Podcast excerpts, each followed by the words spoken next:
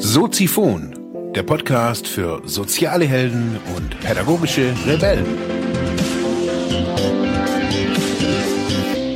Herzlich willkommen, meine lieben Zuhörer bei Soziphon, dem Sozialarbeiter-Podcast. Mein Name ist Mark Hummer und ich freue mich, dass du wieder eingeschaltet hast. Thema der heutigen Episode ist, wieso ich endlich gehe. Ja, meine lieben Zuhörerinnen und Zuhörer da draußen im Internet. Ich habe vor längerer Zeit schon beschlossen zu gehen. Und ja, die Entscheidung ist mir da irgendwie nicht leicht gefallen, irgendwie zu sagen, okay, ich gehe. Ja, und wie es der, der Zufall so will, musste ich diese Entscheidung zu gehen gar nicht selber treffen. Es war dann so, manche ja, Leute aus dem näheren Umfeld oder manche, die hier irgendwie Zeitung lesen, haben das auch mitgekriegt. Man hat mir vor längerer Zeit ja schon den Führerschein mal weggenommen.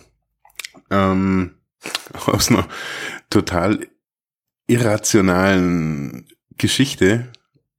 Also äh, das lag daran, weil die bei einem deutschen Versandhändler, der legale Produkte verkauft, ähm, nichts Weltbewegendes, gar nichts, ähm, ja, haben die meine Kundendaten abgegriffen, ähm, haben dann irgendwie Hausdurchsuchung gemacht bei mir, haben nichts gefunden und ja, aufgrund meiner neurologischen Erkrankung äh, haben sie dann Stoffe in meinem Körper gefunden, ähm, die sie in Zusammenhang gebracht haben mit meiner früheren Biografie und sich dann was zusammengereimt haben und zapp zapp war mein Führerschein weg. Ohne dass ich was gemacht habe. Egal. Darum geht's gar nicht. Deswegen musste ich gehen. Ganz einfach.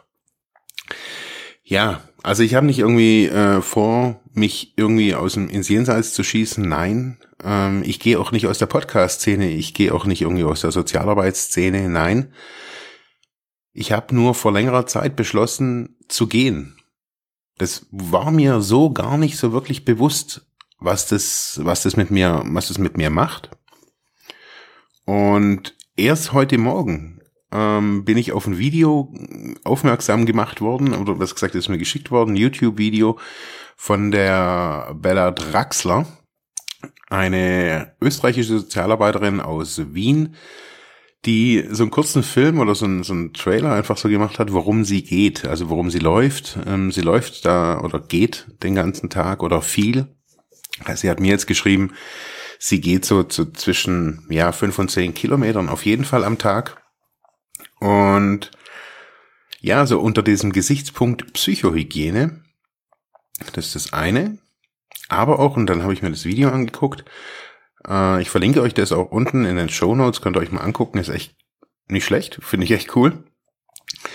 Ähm, habe ich mich irgendwie auch so mal so hingesetzt und habe so überlegt, okay, ähm, wie ist denn das bei mir? Also, was ist denn bei mir passiert jetzt irgendwie, seit ich mal wieder nicht fahren darf? Also, jetzt außer, dass man sich ein bisschen organisieren muss, das ist, das äh, ist natürlich klar und die Phase, dass ich mich jetzt hier über das Landratsamt aufgeregt hat, was sie da also wirklich eine für eine menschenverachtende Geschichte hier mit mir abgezogen haben. Ähm,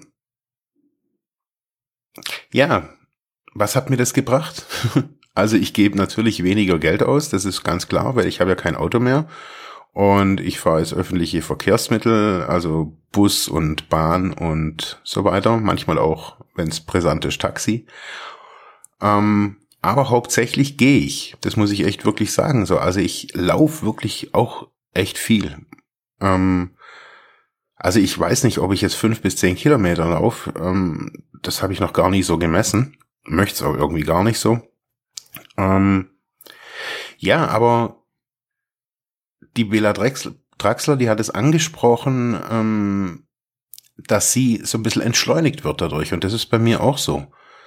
Also ich merke, dass ich in, seit ich wieder lauf oder seit ich viel lauf, ja, wie so entschleunigt wird. Man sollte halt, also ich habe mir abgewöhnt, so im Stadtkern zu laufen. Das ist so für mich wirklich gar nichts. Also ich fahre da lieber irgendwie mit dem Bus. Also jetzt in Ravensburg geht es, da fährt man ein paar Minuten, dann ist man schon einigermaßen irgendwo draußen. Also sagen wir, wenn man da eine halbe Stunde fährt, ist man schon wirklich voll in der Pampa und dann kann man irgendwie auch ja spazieren gehen. Sagen wir mal, wenn man das jetzt in den Arbeitsalltag integriert und nicht hier einen auf ähm, Dauerspaziergänger macht.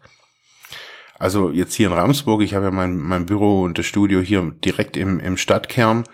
Also ich würde es mal so behaupten, in zehn Minuten ist man raus. Wenn man eine Stunde Mittagspause hat, ähm, oder man kann das auch abends machen, muss ja irgendwie äh, nicht irgendwie permanent irgendwie nur durch die Gegend latschen. Man kann das ja auch teilen. Aber eben, was ich merke, ich werde entschleunigt. Dadurch, dass ich laufe, weil ich eben nicht Fahrrad fahre. Fahrrad ist schon wieder auch was Schnelleres. Und wir sind ja auch bestrebt, unsere technischen Hilfsmittel so einzusetzen, ja, dass wir schneller vorwärts kommen. Ich habe auch schon, ja, jetzt seit zwei Jahren mit meiner, mit meiner Partnerin immer wieder die Diskussion E-Bike und mir geht's da gar nicht um die Geschwindigkeit, aber das ist auch was, was man in diesem Kontext sehen kann.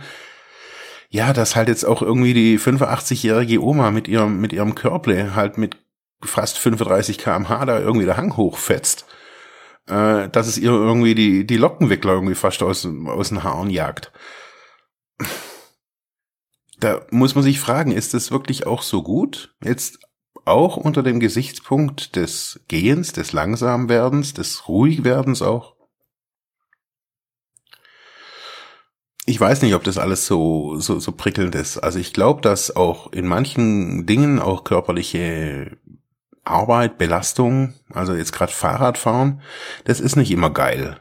Und es, ja, der Arsch tut einem weh irgendwie abends oder wenn man halt jetzt nicht irgendwie so einen voll gefederten äh, Flocati-Sattel irgendwie hat, wie auf dem Bonanza-Fahrrad in den 80er Jahren, ähm, da tut einem abends irgendwie schon irgendwie die Hintern weh, das muss man einfach auch sagen. Außer man hat da irgendwie halt, keine Ahnung, Erfahrung drin. Im richtig Sitzen auf dem Fahrrad, keine Ahnung.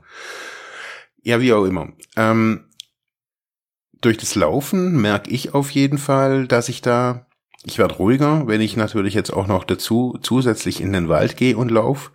Also das ist bei, ich habe, wir haben da jetzt einfach so eine, so eine kleine Strecke, das geht eine halbe Stunde. Da fahre ich von der Innenstadt fünf Minuten, drei Minuten genau, drei Minuten an eine Bushaltestelle und kann so einen kleinen Rundkurs durch ein kleines Waldstück, so ein kleines Waldstückle laufen. Und da komme ich sowas von runter, als wäre ein neuer Tag. Es ist echt kurios, aber ich meine, wieso machen wir das nicht? Wir sind permanent bestrebt, irgendwie schnellere Autos zu fahren, schnellere Züge zu fahren und von A nach B natürlich schneller zu kommen. Und das ist ja auch in vielerlei Dingen auch wirklich gut und vorteilhaft. Aber so, wenn man bei sich selber ist und dann seinen Arbeitstag anschaut, wir sind ja schon in hochbelasteten Situationen oftmals und es ist nicht nur, nicht nur die Sozialarbeiter. Diese hochbelastenden Situation hat die Pennymark-Kassiererin, die Frau an der Tankstelle, ähm, der Maurer, der im Stadtkern irgendwie die Pflastersteine raus, raus bastelt und wieder reinbastelt und jeder Affe kommt vorbeigelaufen und hat einen blöden Spruch. Wir sind alle in belasteten Situationen. Im Alltag, im Privatleben, immer wieder. Und Laufen hilft. Laufen entschleunigt, Laufen macht ruhig. Wenn man sich dann noch ein Stückchen, ja, Grün dazu holt und ja, jetzt nicht nur irgendwie, ja, das habe ich ab und zu so in Berlin immer wieder so gesehen, so kleine Parks, die sind ja auch ganz nice, aber das ist oftmals irgendwie nicht so wirklich das, ja, so richtig gewachsener Wald, wo so ein bisschen mehr Bäume und mehr Büsche und vielleicht auch weniger Leute sind. Da muss man manchmal halt irgendwo in den Bus steigen oder in, in eine S-Bahn oder keine Ahnung, auch vielleicht mal mit dem Zügle irgendwie rausfahren. Das kann man ja von allen, von allen Punkten immer überall auch machen. Also man muss ja jetzt nicht irgendwie einen Nadelwald suchen. Also man kann ja auch keine Ahnung, eine schöne Landschaft suchen und, und da spazieren gehen, wenn es nicht unbedingt Häuserschluchten sind, die man dann anguckt, weil dieses Beton, kahle, ka äh, kantige, tut uns auch nicht gut. Aber wir sind ja beim Gehen. Was bewirkt dieses Gehen? Was, was, was macht es mit uns? Und wie können wir zum Beispiel auch Gehen in der sozialen Arbeit gezielt einsetzen? Ich meine, ich verstehe das so, dass man irgendwie, wenn man frisch irgendwie vom Studium kommt und irgendwie vielleicht noch nie irgendwie gearbeitet hat, so in so einem fachlich äh, coolen Job, ja, dass man dann stolz ist so teilweise auf auf sein Büro und da sein Stühlchen und sein PC und sein Laptop und so, da ist man ja schon stolz drauf, dass man das dann hat, aber die Frage ist ja immer irgendwie, ist es optisch auch wirklich so der, der, der Reißer? Also wenn man da selber, wenn man das jetzt selber wählen könnte, wo man seine Arbeit verrichtet, würde man sie in diesem Raum verrichten. Würde man sie vielleicht sogar auf diesem Gelände überhaupt verrichten. Und ich habe festgestellt, dass ich meine Gespräche, ich bin da recht offen, aber dass ich es immer wieder gern habe, wenn wir spazieren gehen. Das habe ich mich ähm, immer auch natürlich in Absprache mit dem Coachy aber wenn ähm, wenn's das Setting, also wenn es denn ja, wenn es die Umstände erlauben, würde ich immer rausgehen. Manchmal ist auch Ruhe gut und wenn man einfach da sitzen kann und in Ruhe irgendwie was besprechen kann oder jetzt bei Aufstellung ist es bei mir oft so, ja, da ich mache die auch gerne draußen. Ich mache meine persönlichen Aufstellungen sehr, sehr gerne draußen, aber Klienten haben da oftmals so ein mm, komisches Feeling. Ist klar, nachvollziehbar. Ähm, Natur ist immer so ein bisschen, okay, aber Gespräche funktionieren einfach im Laufen besser, weil der Körper in Bewegung ist, der, sobald der Körper in einem Ruhezustand ist, passiert eine Introspektion, wenn wir da sitzen und jetzt äh, der Klient mit uns reden muss oder reden möchte. Ähm, es wird ruhig still, man sitzt da und ähm, jede Pause ist auch gar nicht immer nur so toll und vielleicht auch natürlich wünschenswert, aber wenn wir laufen, sind wir in unserem Körper verhaftet, wir, wir sind da, wir laufen, das Laufen ähnelt auf jeden Fall bei den meisten Menschen ich sage jetzt mal, wie so ein Mantra, das ist immer die gleiche Bewegung, Bewegungsfolge und diese Bewegungsfolge, die wir, wie wir laufen, macht auf Dauer ruhig. Auf Dauer heißt nicht, dass wir jetzt drei oder sieben Stunden laufen müssen, nein. Schon nach kurzer Zeit werden wir merken, wenn wir uns nur auf das Laufen konzentrieren und der Klient uns was erzählt, dass zum Beispiel auch Pausen nicht so anstrengend sind, da kann man einfach auch mal sagen, hey, in der Pause, wenn man redet, man kann, man, man kann die Natur viel mehr aufnehmen. Also jetzt nicht irgendwie energetisch, sondern ich meine auch so als Bilder. Also man kann Impulse in diesen Gesprächen viel, viel besser abbilden, wie wenn man in einem kahlen Büroraum sitzt. Und so hat man irgendwie so zwei Fliegen mit einer Klappe geschlagen. A, gehen, macht ruhig, entschleunigt und gehen fokussiert aber auch, ähm, besonders beim Gespräch. Das ist so mein, meine jetzt echt langjährige Erfahrung.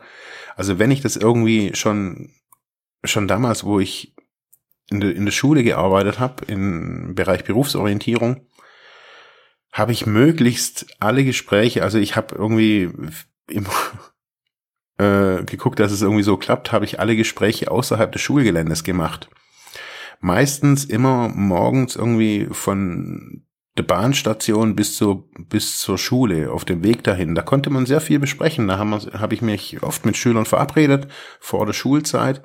Da sind die zwar noch echt durch den Wind und ich auch, aber irgendwie haben sich durch diese Gespräche auf den, auf dem 10 Minuten ähm, Arbeitsweg ausgezahlt. Die waren besser als alle anderen, die ich in diesem lauten und stickigen Büro oft hatte. Ja, und so ist es hier, ist bisher bis heute so geblieben. Und so kann man irgendwie so das, was man auch oftmals als Psychohygiene bezeichnet, also ja, um das nochmal rauszulaufen quasi, ähm, ja, kann man gehen und eben nicht joggen. Nicht schnell, sondern gehen und wahrnehmen, was da draußen los ist. Feststellen, hey, die Bäume werden hier schon wieder irgendwie gelber.